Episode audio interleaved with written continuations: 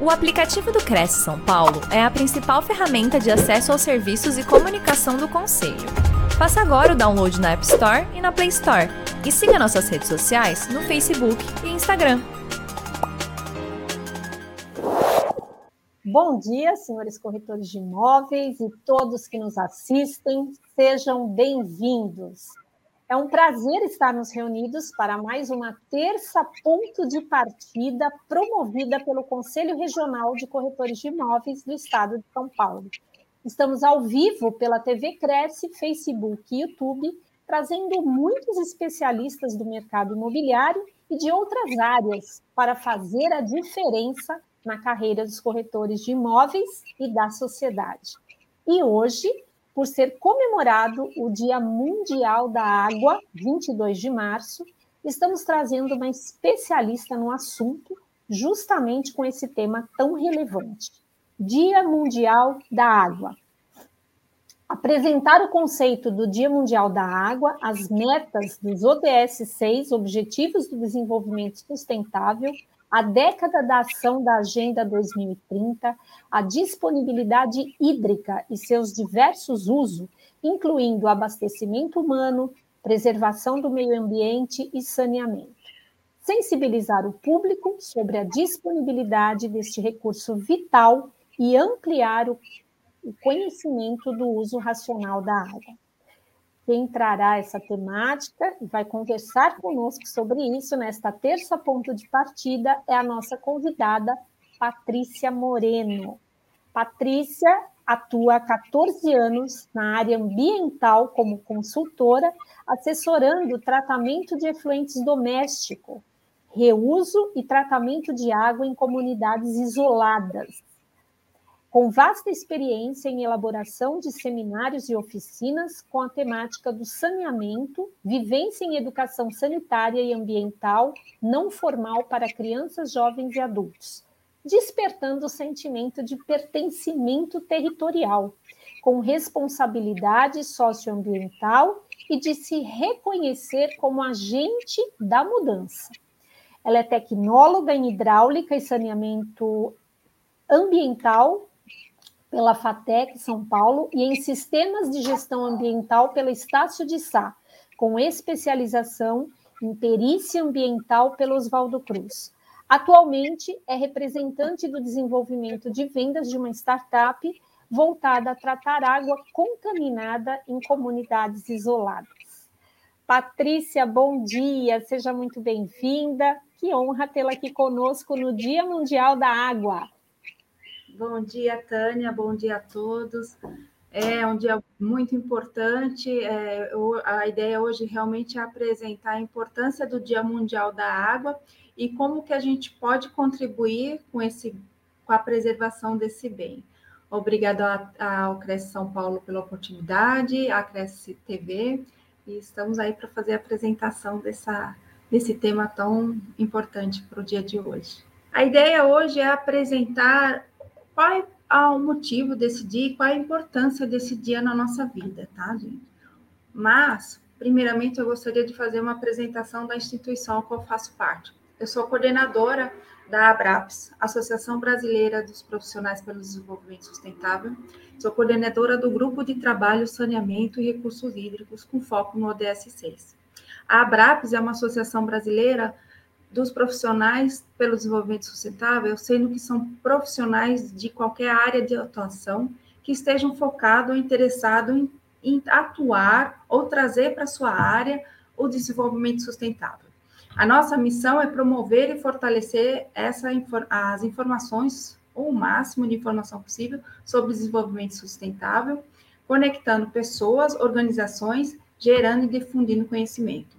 Os nossos valores é ética, comprometimento, respeito, equilíbrio, coerência, sempre com foco no, na, nas ações da Agenda 2030 de 2030 e os ODS.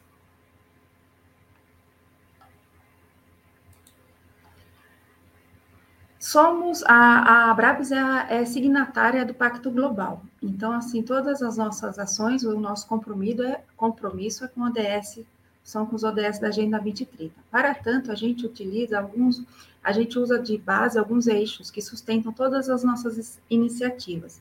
Eles são capacitação, conhecimento, cultura e colaboração. Então, dentro de todas as nossas ações, dentro da Abrapes, todos esses quatro eixos terão, estarão presentes. Melhor representado no próximo slide, onde eu trago a atuação de nossos grupos, né? Ao todo, são 20 grupos de trabalho. Desses grupos, nós temos ou um grupo específico voltado para um ODS, que são 17, ou grupos é, que têm, procuram falar mais de um tema sobre desenvolvimento sustentável.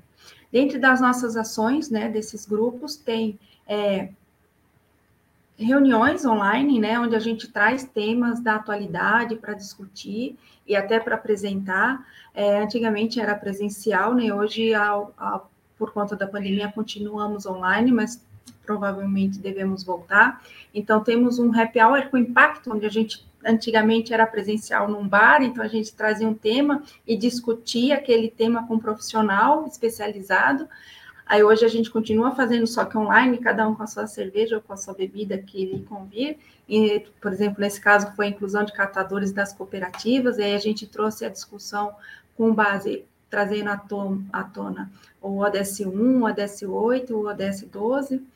A gente tem uma capacitação de jovens que é onde os jovens podem trazer a informação da sustentabilidade para sua área de atuação, de atuação. Então, é feito uma, uma capacitação chamada Fellows, e esses Fellows, durante um ano, recebem uma capacitação para sustentabilidade e fazem alguns eventos com isso, com esse tema. Nesse caso aqui é o Café com Impacto, onde trouxeram um tema que foi inovação e sustentabilidade. Ah, também temos um evento, são dois eventos importantes que a, que a Abraps é, patrocina, é, patrocina ou apoia, melhor dizendo, que é o lixo zero, onde a gente traz o tema da importância da redução do nosso consumo e redução e reciclagem, e abordando bastante a importância do, do lixo zero e a sustentabilidade do resíduo, nesse caso aqui foi é, o resíduo têxtil, é, o ODS Talks, que são três dias de eventos, é, onde a gente traz empresas, governos e empreendedores para falar as ações que estão apoiando a Agenda 2030, de todos os ODS. São três dias de muita informação de tudo que está acontecendo de bom sobre a, apoiar a Agenda 2030. Temos dois e-books, temos mais informações também, né? mas temos dois e-books, que é um Tecnologia para Desenvolvimento Sustentável e um de Áreas Contaminadas, que foram gerados através, através dessas, dessas reuniões que foram realizadas no decorrer dos últimos anos. A Abrapes também apoia o Prêmio Jovem da Água de Estocolmo do Brasil. É um prêmio que é, a, é de responsabilidade da ABS, são é, ABS Nacional, é um prêmio internacional e tem a sua etapa nacional e internacional, que é para jovens de 15 a 21 anos que têm algumas soluções já elaboradas ou estudadas durante o ensino médio, que pode colocar para é, apresentar como uma solução para o Prêmio Jovem da Água de Estocolmo. A gente atua como mentores desses jovens durante a apresentação, orientação de, de apresentação até de estrutura de trabalhos.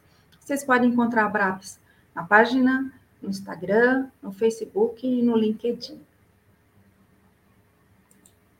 Antes de começar o nosso tema, é, eu vou deixar um desafio para vocês. É, espero, será que alguém vai conseguir responder até o final, né?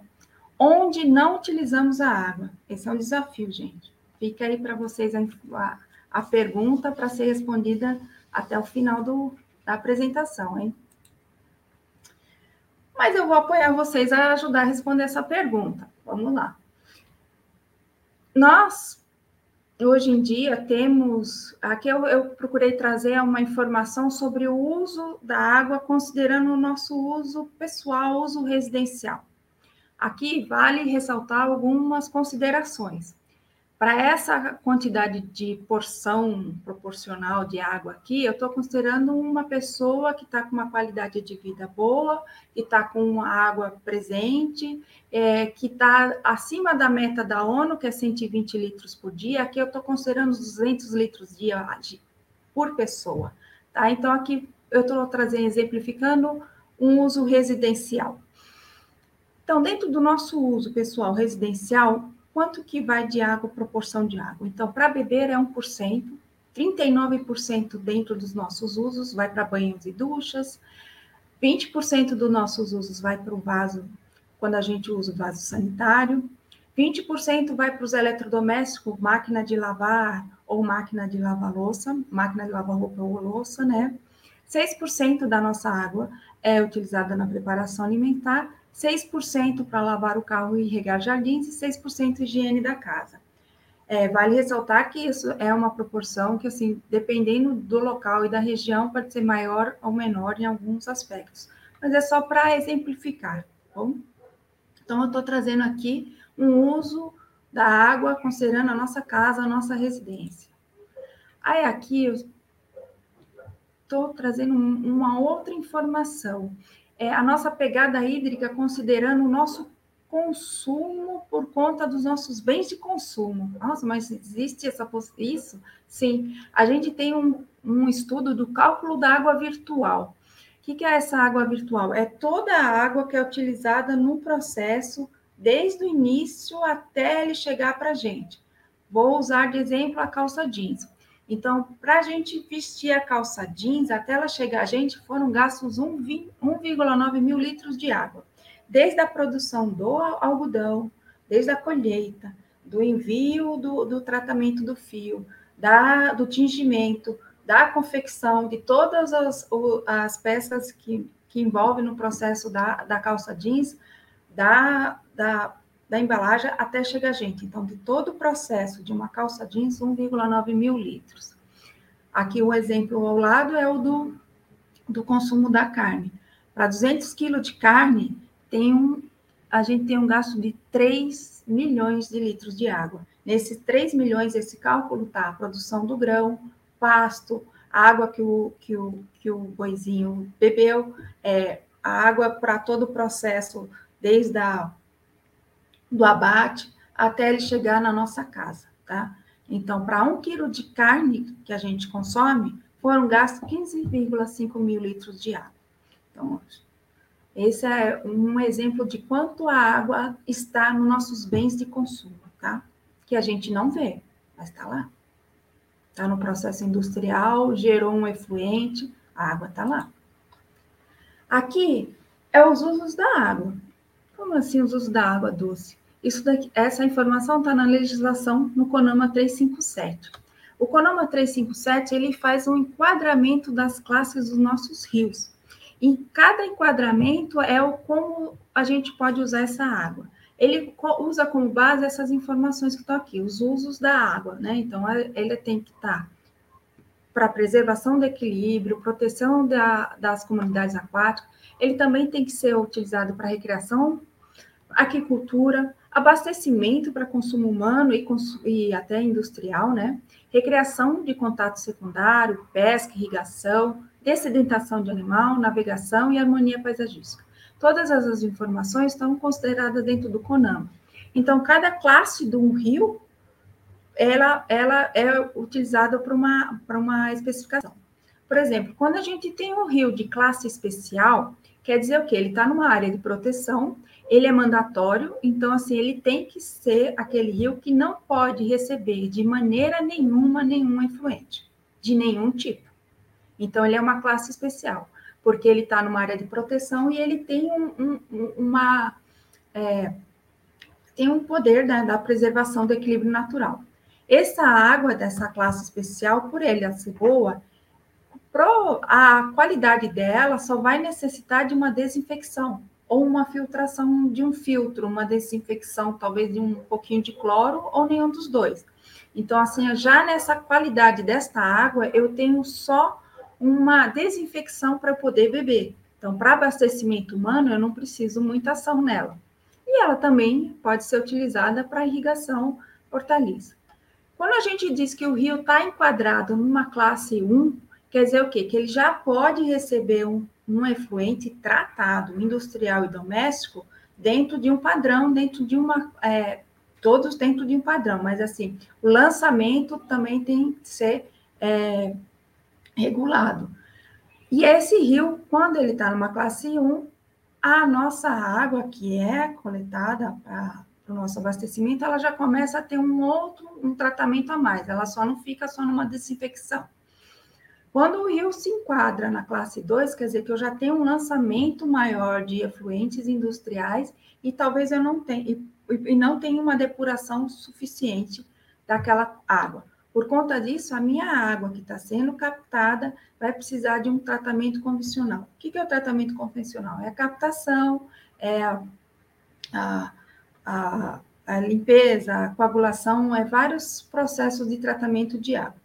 Quando o rio está em classe 3, aí eu preciso de um outro tratamento a mais do padrão que a, que a gente já tem, com mais físico e com mais química, que é para adequar a água para o nosso abastecimento humano. Quando o rio chegou na qualidade 3 e 4, é porque eu estou com um efluente lançado muito mais da capacidade que ele tem de depurar. E quando está no 4, ele já nem consegue mais depurar. Então, eu estou trazendo uma informação referente aos usos da água, dentro da, nossa, da onde a gente capta a nossa água, que são os rios. Aqui, para exemplificar a informação anterior, é, eu tenho aqui o desenho de uma situação da água sendo passando por uma estação de tratamento sendo distribuída. Então, aqui é considerando aquele rio, e esse rio, considerando que está na, na qualidade de classe 2, ele vai para uma estação de tratamento. Olha aqui, olha, eu tenho vários processos nessa estação de tratamento. Não é algo simplificado. Eu tenho, eu tenho a parte de coagulação, sedimentação, tem várias ações dentro do meu tratamento para me deixar água potável para ir para o reservatório de água tratada e ser distribuída para a gente pelas cidades. Então, assim, dependendo dessa qualidade aqui que vai captada, é todo esse processo que vai de tratamento. Aqui é um exemplo de o que, que acontece a água numa área urbana. Então, eu mostrei aqui do lado que ela passa por um tratamento a gente recebeu recebeu a água na nossa casa, eu gerei um efluente, no nosso caso, por ser casa, um efluente doméstico, um sanitário, que vai direto para uma estação de tratamento e após esse tratamento ela é lançada com parâmetro, conforme o parâmetro, nos nossos rios, tá? Você percebeu que assim, isso aqui eu tive um encaminhamento, eu tive aqui uma estação de tratamento de esgoto, então eu não lancei o, o esgoto in natura, nesse caso. Aí aqui eu tenho a coleta de, de lixo, porque ela é importante. Porque aqui, olha, quando chove, se eu tenho a limpeza e a coleta adequada de lixo, considerando que eu estou como cidadã atuando de maneira correta, não lançando o lixo na rua, é, essa toda essa parte aqui se mantém limpa. Senão, quando chove, o que, que vai? Ó, a área de drenagem vai direto para o rio, não passa por nenhum tratamento, não passa por nenhuma peneira, não passa por lugar nenhum. Tudo que vier da chuva e caiu na nossa rua, na, na área urbana, vai direto para o rio. Então, a ideia aqui é trazer para vocês assim como é que a água se comporta numa, numa área urbana. E o que, que acarreta na nossa qualidade do, da água quando ela é lançada no rio. Nessa figura, eu quis trazer de exemplo, de maneira resumida, é o ciclo da água. É bem resumida mesmo, porque o ciclo é mais complexo. Nessa figura em especial, eu tenho uma área com vegetação. Então, aqui eu não tenho nenhuma construção. Quando eu tenho uma área com vegetação, eu tenho a evapotranspiração da água de uma maneira mais suave, menor, e eu tenho a água chover, que chove, né? vem, vem a chuva, tem as precipitações, independente de outras intempéries, e quando ela chove, aí segue aqui pra, pela área de vegetação, e eu tenho um escoamento superficial baixo. O que quer dizer esse escoamento superficial baixo?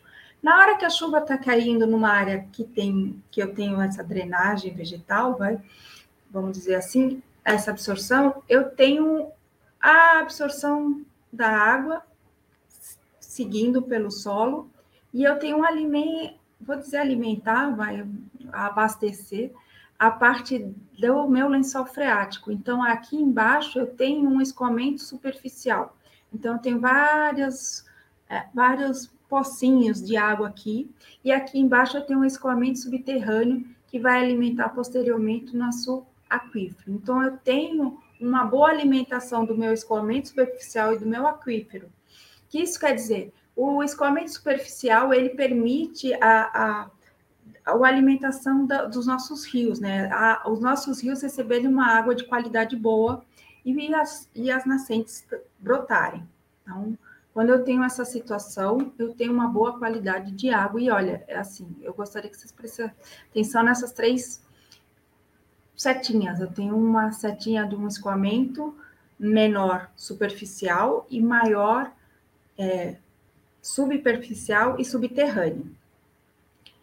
Quando eu tenho uma situação de uma cidade bem urbanizada, impermeabilizada, olha, aqui eu tenho um morro, que eu já não tenho área de vegetação, eu tenho, por conta das zonas de calor, eu tenho uma evaporação, uma evaporação maior, eu tenho um aumento do, das chuvas, olha o que, que acontece com as chuvas. Vai aumentando todo o meu escoamento superficial. Naquela figura anterior, eu mostrei o que, que acontece quando chove. Vai para a drenagem, vai para os nossos córregos, vai para o rio. Quando eu não tenho, é, é, quando eu deixo o lixo ou não tenho a devida limpeza urbana, tudo que está aqui do entorno das ruas vai direto para os córregos e lixo, fora a poluição difusa que vem do, dos carros. Então, a maior parte dos meus rios e córregos estão sendo alimentados com essa água, que não é de qualidade. E o meu escoamento superficial e subterrâneo, onde teria uma água de melhor qualidade, não está sendo alimentado de uma maneira correta. O ideal seria a cidade, uma cidade sustentável, onde eu consiga equilibrar o verde e a parte de construção, onde eu consigo, olha, manter os três, a, a, os meus três alimentos da água ó, de maneira regular, iguais praticamente. Então, eu tenho um escoamento superficial, então eu tenho meu rio se recebendo aquela quantidade de água não de uma maneira bruta e nem tão carregada de impurezas, e eu tenho o superficial e o subterrâneo. Talvez na região onde vocês morem devem ter algumas já dessas modificações, que chama revitalização das áreas urbanas. Aqui, por exemplo, em São Paulo, a gente tem próximos a córregos, parques lineares, que eles são realmente construídos para preservar, primeiro, essa área verde, ter uma área também de lazer, e eu melhorar a qualidade do meu córrego.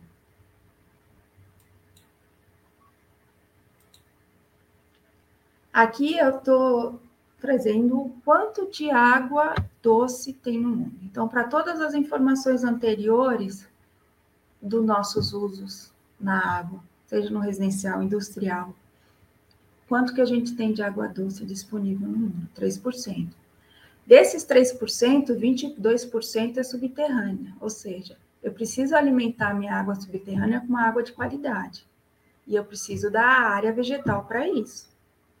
Ah, mas, ah, Patrícia, mas tudo bem, eu não tenho, mas eu tenho os lagos e rio, 1% pode aumentar. Sim, vai aumentar, mas que qualidade da água que está chegando para os nossos lagos e rios?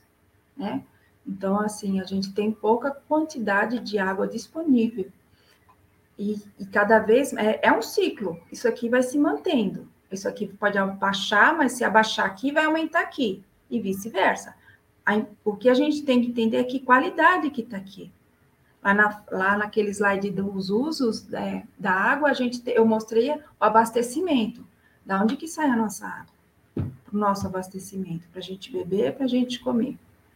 Né? É, e quando eu tenho essa qualidade da água afetada, o que, que eu preciso fazer?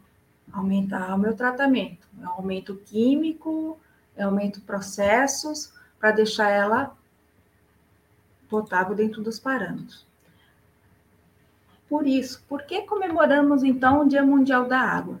O Dia Mundial da Água exatamente é, é um dia de conscientização é trazer a informação da importância desse bem para a nossa vida.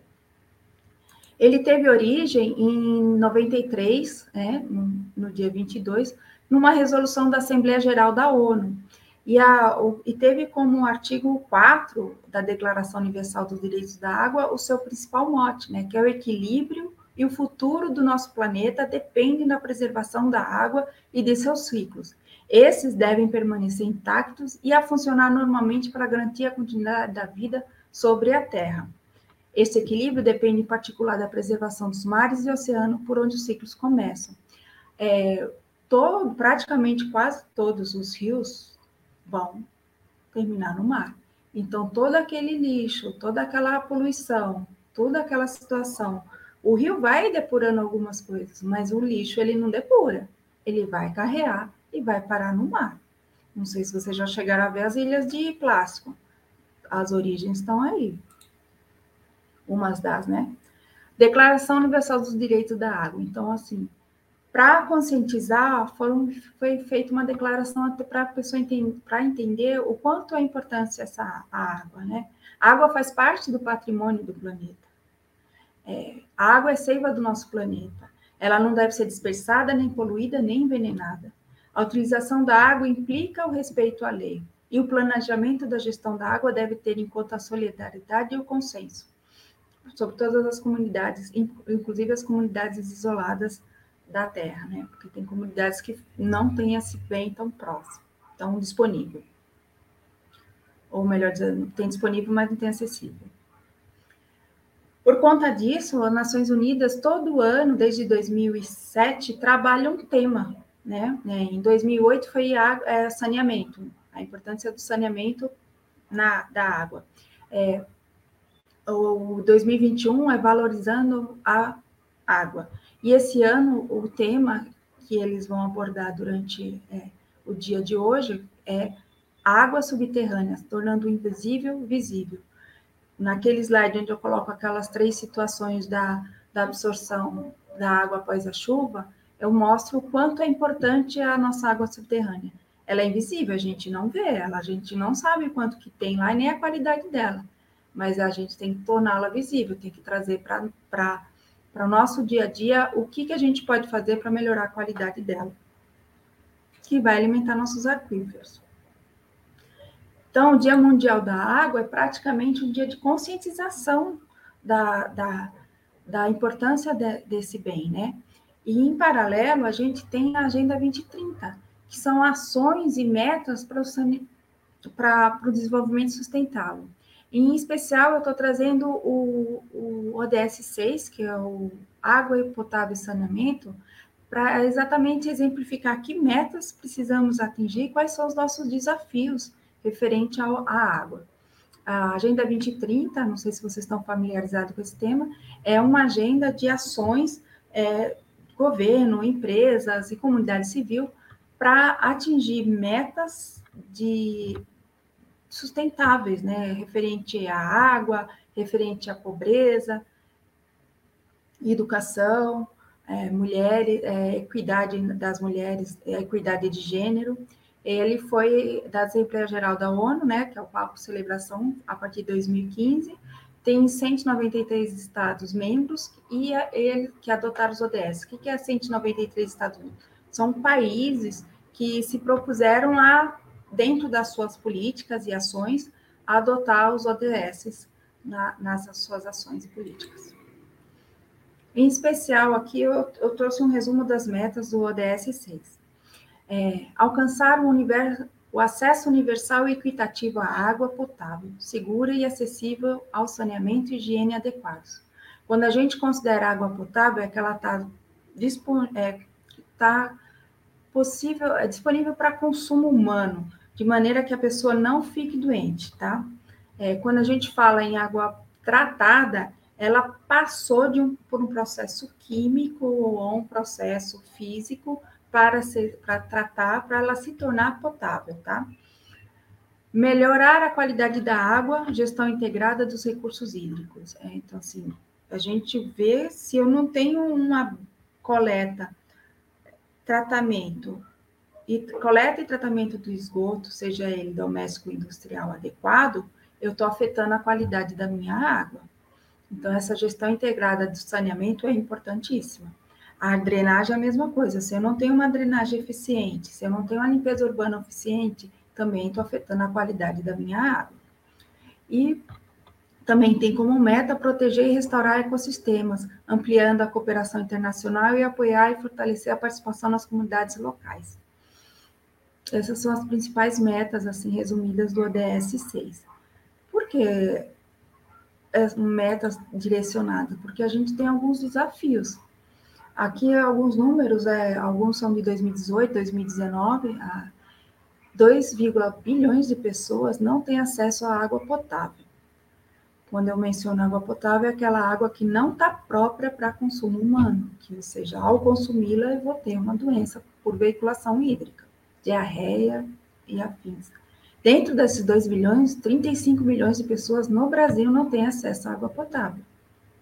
Aqui, por exemplo, eu moro em São Paulo, eu estou no extremo sul da zona sul aqui de São Paulo, eu tenho uma área que fica próxima à represa Billings que não tem água potável. Ah, os moradores tomam uma água contaminada que gera doença.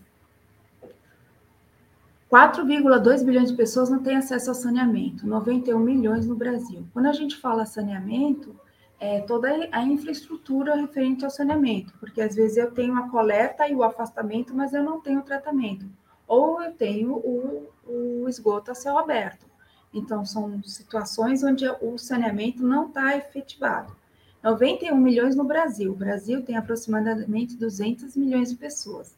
Então, a gente está muito longe de atingir a, essa meta de, de saneamento. 800 crianças morrem por dia no mundo por falta de saneamento e água potável. No Brasil são 20. Ou seja, se você pensar numa sala de aula com 20 crianças, 20 crianças desaparecem por dia por falta de saneamento. Se uma criança tem uma diarreia, é, ela precisa da água para recompor todo aquele líquido que ela perde, dependendo do tempo que ela ficou com aquela diarreia e não se recuperou, tem o organismo dela não aguenta. Então é, é algo que assim a falta de saneamento e da água potável tem afetado muito crianças e, assim, e muitas pessoas. Vários dados têm falado isso, têm mostrado isso. Estamos avançando sim, mas tem muito a mais a se avançar. A gente está em 2022, a meta é para atingir essas. A ideia era atingir as metas em 2030, estamos um pouco distante disso, e a previsão é em 2033 atingir um, uma percentual da meta. Um bilhão de pessoas no mundo não tem acesso ao banheiro, e 1,5 milhões no Brasil. Quando eu falo não tem acesso ao banheiro, aqui não é que a pessoa não tem acesso ao banheiro dentro de casa ela é defecação a céu aberto. Eu tenho uma situação de 1,5 milhões no Brasil de pessoas que tem, fazem defecação a céu aberto. Então, a gente tem uma situação bem grave, que, que essa defecação afeta também, né? Porque quando chove, é, dependendo da pessoa onde está onde, onde tá morando, também gerando doenças. Ah, Patrícia, como é que podemos contribuir, né? Como é que eu aqui, depois dessas informações que você passou, como é que eu posso contribuir para referente à água, né? Basicamente, todos nós podemos contribuir com o uso racional da água. Eu, como pessoa, quando eu for tiver na minha, quando eu estiver na minha casa, eu não preciso usar mangueira para limpar o meu jardim ou minha calçada. Eu vou varrer, eu vou recolher a, a, a aquela sujeira. É, ah, mas eu não dá, eu preciso jogar uma água. Tranquilo, aproveita a máquina da a água da máquina de lavar. Ela já, na parte do enxágue, ela já sai com uma qualidade, com um sabãozinho ali, que já ajuda até a limpar a sua calçada. Eu não preciso gastar um, um bem, uma água potável, aliás, para lavar uma calçada. Uma água que passou por um tratamento, que teve um custo para aquele tratamento para limpar uma calçada. Ah, e outra coisa, você pode utilizar, aproveitar a água da chuva, você pode deixar galões tampados e até com um pouquinho de, de, de cloro, né, para evitar a dengue. Também você pode utilizar água da chuva para limpar seu jardim, para regar seu jardim também e para limpar sua calçada. Outra, outro uso racional é, é regar o seu jardim, não no horário de pico, porque vai absorver muita água e no fim as plantas também nem recebem a, a água de qualidade, né, o suficiente. Quando for lavar o carro, evita de lavar com mangueira, é, tenta lavar com, com um balde. Só com a mangueira são 560 litros de água em 30 minutos. Pense em 560 garrafinhas de água potável que você poderia estar bebendo, que você está usando para limpar um bem também podemos utilizar, aproveitar a água da máquina, ah, não por causa da qualidade da água pode causar algum dano numa pintura do carro, aproveita a água da chuva, capta quando aproveitou que esses dias choveu bastante, capta essa água. Outro, outros usos que a gente pode ter alguns outros cuidados é ao lavar os vegetais e frutas, é, utilize uma bacia, uma escova vegetal para remover a sujeira, reduza o seu tempo no chuveiro, busque todos os vazamentos que você tem na sua casa. É, ou um outro ponto importante que você pode ter, hoje a maioria dos, dos hidrossanitários já tem é, aquelas redução de pressão para diminuir o consumo de água. É, se você não tem, coloque no seu chuveiro, na sua torneira, evite deixar vazamento, porque é, são litros e litros de água que não vai voltar, são litros e litros de água potável que não vai retornar, que vão ser perdidos. Aqui eu trouxe exemplo do não jogue objetos ou lixo no vaso sanitário. Isso contribui, contribui para aumentar o gasto da água. Quando a gente joga alguma coisa no vaso, a gente tem que dar umas duas, três, quatro descargas para ele ir embora. Não pode jogar fralda, não pode jogar absorvente, não pode jogar camisinha, fio dental, papel higiênico, todas essas coisas, quando a gente lança no vaso sanitário, ele vai por uma tubulação. Se você coloca, joga uma fralda, seu vizinho joga uma fralda, 20 vizinhos jogam fralda, mil vizinhos jogam uma fralda, vocês entupiram a tubulação que não está preparada para receber fralda, ela está preparada para receber a água com os dejetos já diluídos, não para receber nada físico. Tudo que a gente lança e dá descarga vai parar na estação de tratamento de esgoto quando chega lá, se não entupiu a tubulação no meio do caminho. Chegando lá, tudo fica numa peneira antes de passar para o tratamento do efluente. Então, assim, não joguem. Além de você gastar água, você atrapalha todo o processo do tratamento do efluente doméstico. Esses são alguns usos racionais que a gente pode ter no nosso dia a dia. E assim, como cidadão, cidadã também, vale pensar assim, quem é, é que a gente está votando? E, assim, independente de partido político, vamos pesquisar o nosso vereador, o nosso deputado estadual, o nosso deputado federal, nosso governador, prefeito, seja o que for, porque eles são os responsáveis por elaborar as leis, senadores, né? Por elaborar as nossas leis. Como é que está o plano diretor na sua cidade? Como é que está o plano de saneamento da sua cidade? Como é que estão votando? Como é que está avançando? É importante a gente ter esse conhecimento. É importante fazer uma pesquisa aprofundada do do, do seu candidato. Independente do plano do partido, investigue, questione seu candidato. E não é pergunta, não é resposta vaga. Não, tá, a gente vai cuidar da água, tá? Quais são as suas propostas? E cobre. Se você votou, você deu aquele aval para ele estar tá lá, cobre. Todos os nossos é, governantes têm um e-mail. A gente pode mandar, pode cobrar. Todas as situações que acontecem no país, que você está insatisfeito, que acontece na sua cidade, vereador, que acontece no seu estado, deputado estadual, que acontece dentro do, do, do âmbito da, do, do, Brasil federal, deputado federal e senadores, a gente pode mandar, a gente pode cobrar, a gente pode exigir. Tá? Esse é o, a, é o nosso papel também. E como profissional, como é que eu posso a, contribuir? Aqui eu trouxe um, mais ou menos um resumo né, das soluções de eficiência hídrica, tentando abordar como os profissionais. Eu, como profissional, já apresentei lá o meu comportamento como pessoa. Então, assim, eu já vou estar com o meu uso racional da água, já vou estar com minhas ações referente a isso. Se eu sou um profissional da área de arquitetura, eu vou procurar todas as tecnologias é, disponíveis para trazer de, pra, na minha construção do meu projeto. Então, o que, que eu tenho ali de eficiência hídrica, é, de dispositivo hidrossanitários eficiente, de eletrodomésticos eficientes também, é, de sistema de gestão inteligente quando eu estiver construindo, é, projetando um prédio, é, tudo que eu trouxer de informações para a, diminuir os meus recursos naturais e recursos até econômicos, porque se eu economizo na produção, na geração de energia e de água, eu também economizo na, na, na conta, né?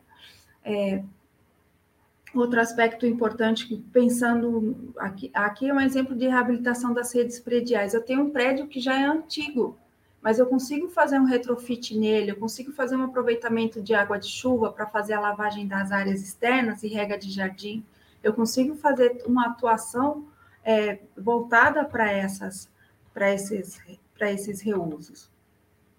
Outro ponto importante é se eu sou uma construtora. Desde o meu processo do, da construção do empreendimento, também eu já posso pensar no meu resíduo da construção civil, quanto que eu posso otimizar ao máximo uh, todo o, processo e diminuir ao máximo o consumo de resíduos, é, de, de produtos e recursos naturais, e, consequentemente, também diminuir o resíduo, né?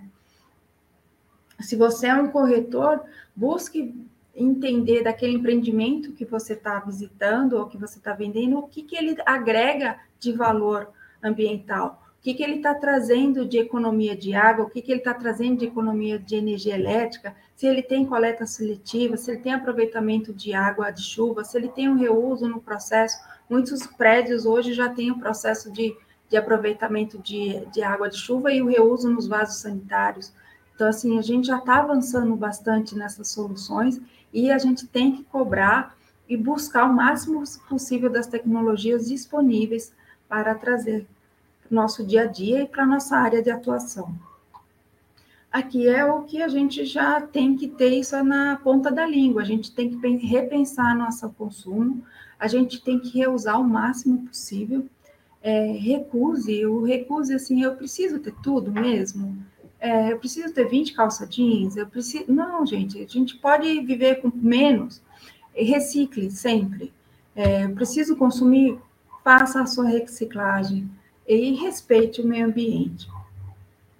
A ideia aqui era trazer todos esses temas e tentar ver se alguém conseguiu descobrir, o, responder o desafio, né? É, onde a gente não utiliza água porque assim, eu desde que eu me conheço como pessoa profissional da área ambiental, eu ainda não consegui essa resposta.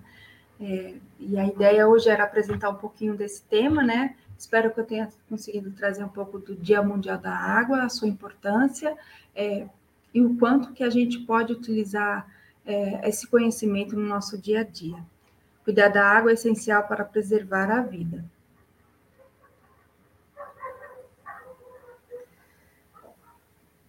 É, Patrícia, muito bacana sua apresentação, impressionante, é muito importante, né? São dados que nos assustam de certa forma, porque é amedrontador você saber o, o, que 800 crianças morrem é, por dia, né? Por conta da, da falta da escassez da água, ou enfim, da contaminação da água que provocam as doenças.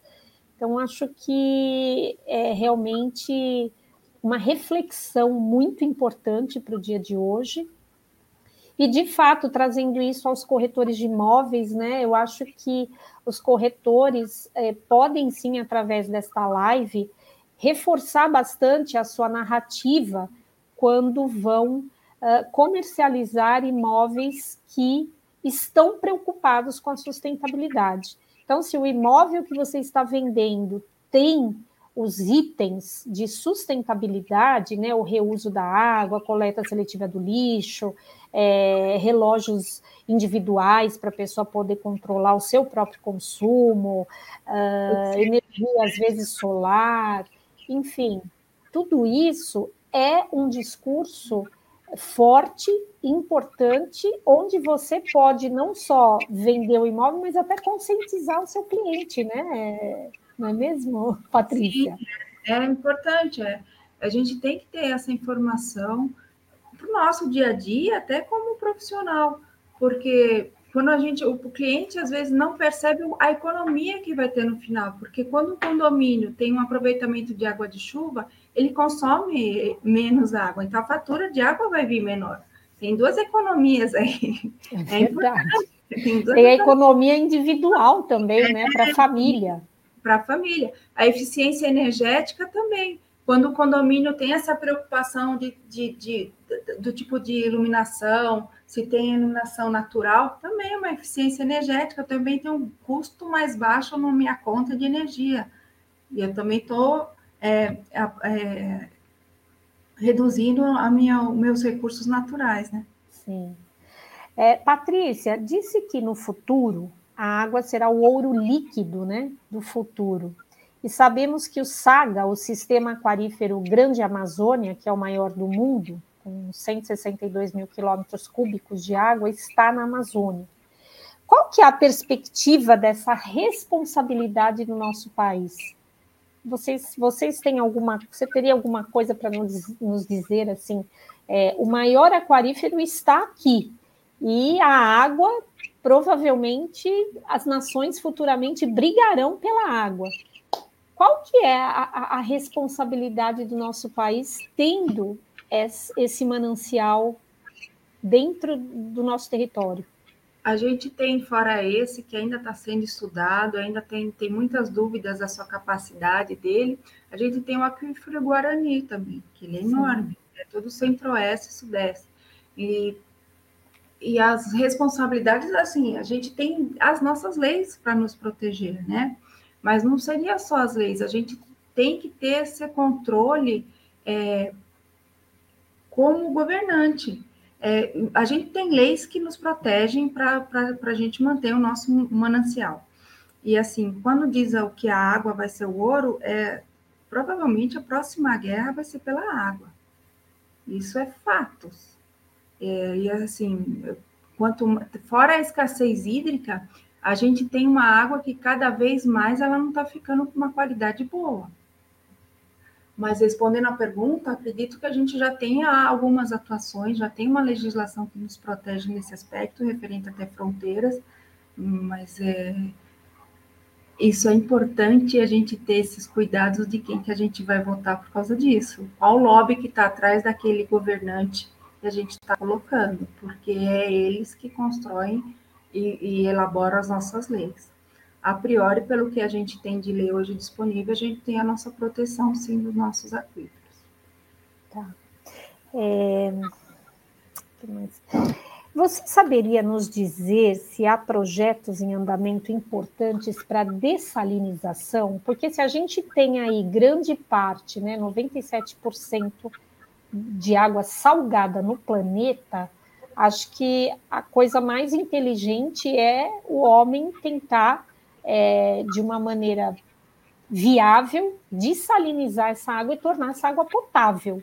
Como é que são os projetos? Isso já. Como é que está o andamento desses estudos? Você tem esse, esse conhecimento? Eu posso falar assim por cima. É, a gente sim, no Norte e Nordeste, tem, tem plantas futuras estudando de tecnologias, algumas delas de Israel, para realmente o tratamento da água do, do mar. Então, a gente já tem alguns estudos deve estar avançando. A última vez que eu vi foi um pouco antes da pandemia, então não sei como é que avançou por conta da pandemia. Mas já tinha estudos de elaboração de plantas de tratamento de água do mar aqui no Brasil, sim. Temos esses estudos, sim. E no mundo isso existe já, essa dessalinização? Já... Dizem que é muito cara, né, né Patrícia? Sim, processo... é um processo caríssimo, né? É, o processo é, é caríssimo, é mas eu acredito assim, muita coisa de tecnologia ela se torna cara, mas quando ela fica mais, é, mais acessível, muitas pessoas procuram, ela começa a não ficar tão alto o custo dela. Então, assim, Israel tem essa tecnologia, né? E a gente, aliás, vem dela, uma delas, e acredito que não deve ficar tão caro nos próximos anos, não. Mas ela é mais cara, sim. É e talvez, talvez nesse próprio processo tenha que se utilizar água doce também, né? Para fazer a dessalinização, não sei. Porque vai energia, vai. Então, é como você falou, tudo, para tudo precisa da água. Então, pra até para dessalinizar né, as águas, vamos ter que usar água doce. Vai ter que usar. É, eu não tenho muito, muito conhecimento sobre o processo de dessalinização mas, assim, eu sei que está em andamento, sim. Tem estudos para situações específicas aqui no Brasil, sim. Regiões, quer dizer, perdão.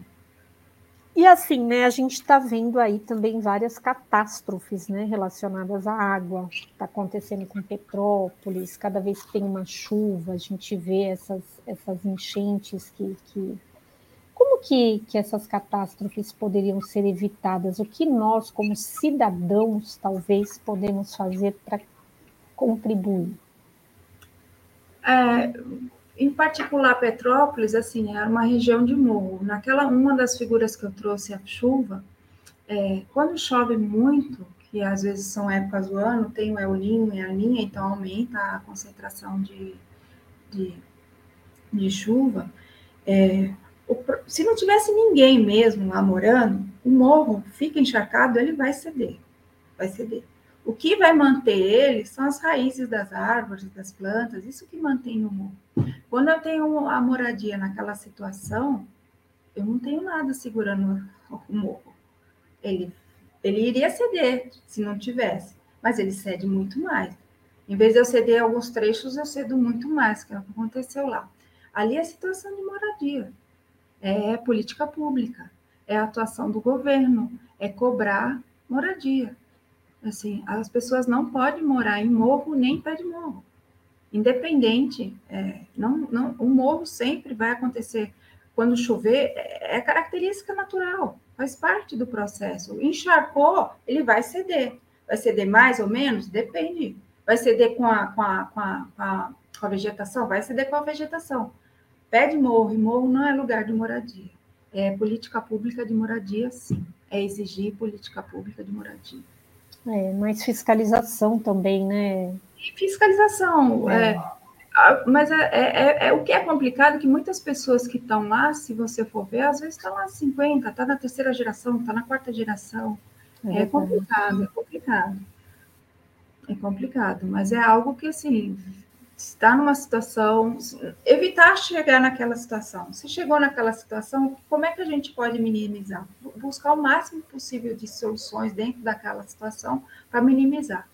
E, e, avisar, né? Porque não tem, tem que avisar as pessoas, tem que tirar as pessoas. Não, uhum. não dá para evitar que não vai acontecer nada. Bom, Patrícia, é, infelizmente chegamos aqui ao final do nosso bate-papo. Foi muito importante, muito relevante todas essas informações.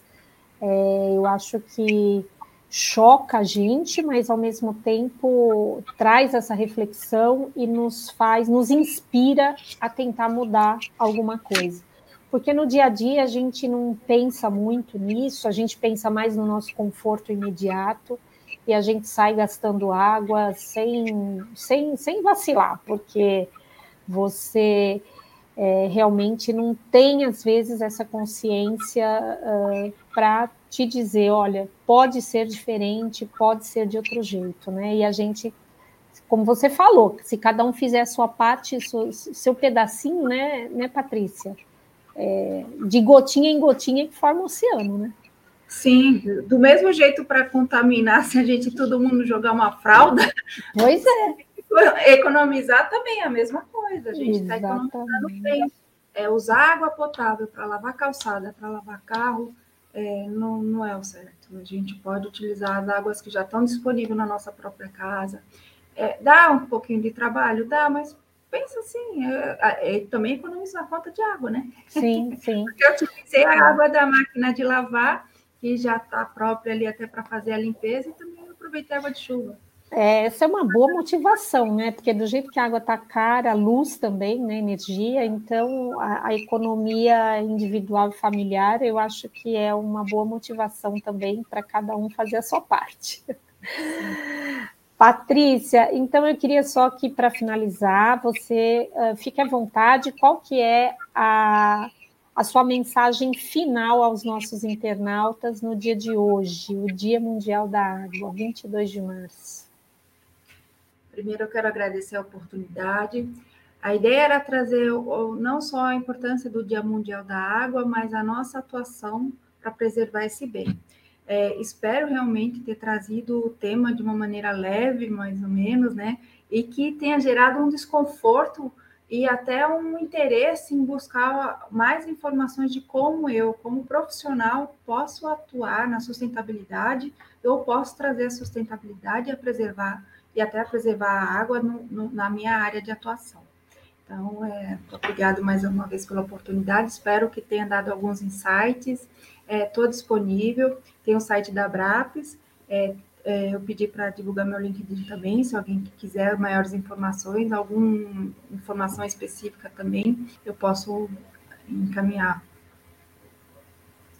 Obrigado mais uma vez pela oportunidade. Bom, então, para finalizar, nós gostaríamos de agradecer, em nome da diretoria do Crescisp e do presidente, o senhor José Augusto Viana Neto, ao nosso público, a você que participou, é, nossa gratidão. E, em especial, a nossa convidada, Patrícia Moreno, o nosso muito obrigada. Patrícia, nossa gratidão, nosso carinho, desejamos aí muito sucesso, saúde, é, as portas do Crescisp estão sempre abertas, volte mais vezes. E queremos também agradecer à ABRAPS, Associação Brasileira dos Profissionais pelo Desenvolvimento Sustentável. A ABRAPS tem sido uma grande parceira do Crescisp. O ano passado, é, nós trabalhamos um semestre é, com treinamentos de sustentabilidade para os funcionários do Cresce, do, do São Paulo.